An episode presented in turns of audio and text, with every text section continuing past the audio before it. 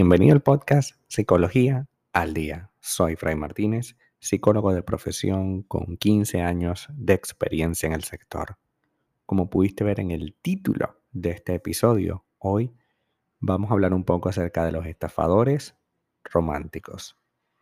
Sí, existen estafadores que a través de una manera romántica de, de hacerse un alma gemela casi para ti, intentan estafarnos.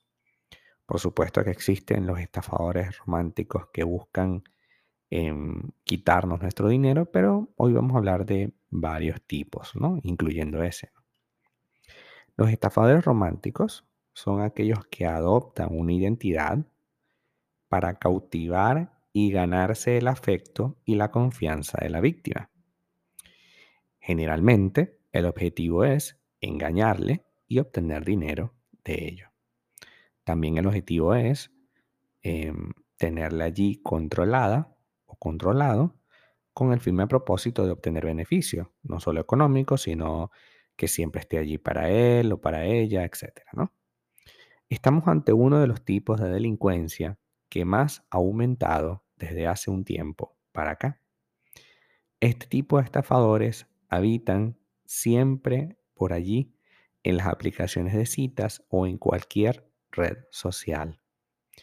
Eligen bien con quién contactar y saben qué tipo de dinámica desplegar para conectarse inmediatamente contigo. Durante un tiempo se convierten en todo lo que la persona necesita.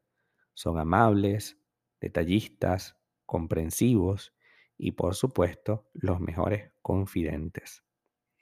Hasta que un buen día hacen la primera petición económica o la primera petición de algo, ¿no? Que han tenido un problema y que necesitan de nuestra ayuda y más tarde inician una sofisticada y muy hábil manera de chantaje que con ingenio logran sacarte un montón de cosas.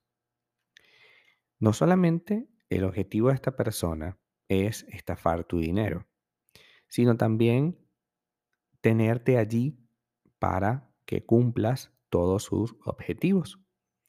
El estafador económico, perdón, el estafador romántico no solo es un estafador económico, es un estafador de afecto.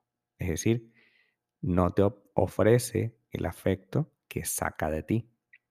No te ofrece los detalles que saca de ti. Esta persona necesita constantemente sacarte cosas, pero este, no te ofrece nada a cambio, ¿no? O casi nada. La relación con un estafador romántico puede durar una media entre unos ocho meses más o menos, ¿no? Eh, la conexión inicia al compartir intereses comunes de pronto conocemos a alguien que piensa, siente y ve las cosas tal cual como nosotros, puesto que esta persona se dedicó a revisar qué es lo que nos gusta y nos los está proporcionando. ¿Te gusta tal música? A mí también. ¿Te gusta salir al parque? A mí también. ¿Te gusta ir a la playa? A mí también. Y así, ¿no? Incluso la misma playa, ¿no? Se inician charlas diarias que duran muchísimas horas bien mediante mensajería o llamada o en presencia, y ese contacto se vuelve tan diario, de manera que el estafador romántico eh, es una de las principales personas con las cuales conversas a diario. No tardan entonces en declararse cosas como, esto nunca me había pasado, no sé cómo llegué esto, a sentir esto por ti, pero no puedo evitarlo, necesito saber más de ti, etcétera, ¿no? Una vez que la víctima está enganchada emocionalmente, empiezan las demandas. Al principio las demandas surgen como una especie de cosita pequeña. Mira, este, me gustaría que me llamaras a las 5 porque quiero hablar contigo después de que salga del gimnasio, ¿te parece? Y aunque tú tengas responsabilidades, las dejarás para tratar de llamarle a las 5. Y eh, una vez que te tiene ya cautivada con este estas primeras peticiones, vendrán peticiones más fuertes o económicas. Y allí empieza a haber una especie de, tira y encoge, ¿no? Si la persona se niega o pone reticencias a la hora de dar más sumas económicas o más responsabilidades, el estafador se hará la víctima e incluso empezará a ser agresivo. ¿Cómo es posible? Si nosotros hemos compartido tanto tiempo que tú dudes de mí, que tú dudes de lo que hacemos y no sé qué, ¿no? Son muchas las personas que han llegado a enamorarse de un estafador romántico. En algún momento de nuestra vida, todos quizás hemos pasado por allí. Porque no solo se pierde el dinero que se puede invertir, sino también la dignidad y la autoestima. ¿Qué puedo hacer para protegerme y poner límites frente a eso? Eh, es importante que tú investigues a la persona con la cual te estás eh, relacionando. No cuesta nada revisar su perfil, hacer una pequeña búsqueda en Google. De ese modo sabrás si la imagen de esa persona aparece en más sitios con otros nombres. Porque generalmente ese es el, ese es el modus operandi, ¿no? Esta persona pone su foto en otros perfiles con otros nombres y así poco a poco va generando una red. A veces lo hace con con el mismo nombre personal, pero generalmente es con otros nombres, porque la idea es que tú no puedas contactarle una vez que esta persona decide huir. Debemos hacer preguntas para encontrar la contradicción y analizar muy bien lo que esta persona nos ofrece. Muchas veces encantados por el amor, por, por el afecto inmediato que tenemos, comenzamos a creer que em, todo es real, ¿no? Y no digo que vayamos a ser ahora em, paranoicos, ¿no? Y estar todo el tiempo a la defensiva.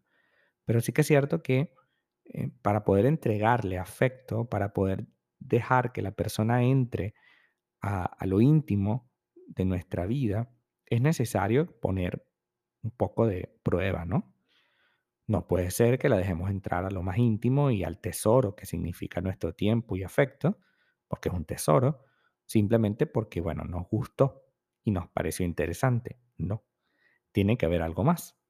Tengo que buscar contacto real y no dejes a nadie de lado por él o por ella. Es decir, sé que al principio es muy fácil que dejar que todo, eh, entregarle todo, pero recordemos que si hemos sufrido de este problema, es algo sumamente delicado dejarlo todo por esa persona. Así que hay que tener coherencia y estabilidad y estar consciente de que hay personas, lamentablemente, que no son del todo buenas y que nos estafan emocionalmente, bien sea para sacarnos dinero o para tenernos controlados y que nosotros hagamos su voluntad. No se trata jamás de una relación de pareja donde yo haga la voluntad de mi pareja. Se trata de que negociemos y hagamos las cosas juntos. Hasta acá nuestro episodio del día de hoy. Muchísimas gracias por quedarte aquí hasta el final. Si deseas saber más sobre mi contenido, www.fraymartinez.com. Para consultas online, www.fraymartinez.com y también sígueme en mi Instagram, arroba fraymartinez20. Muchísimas gracias y hasta el próximo episodio.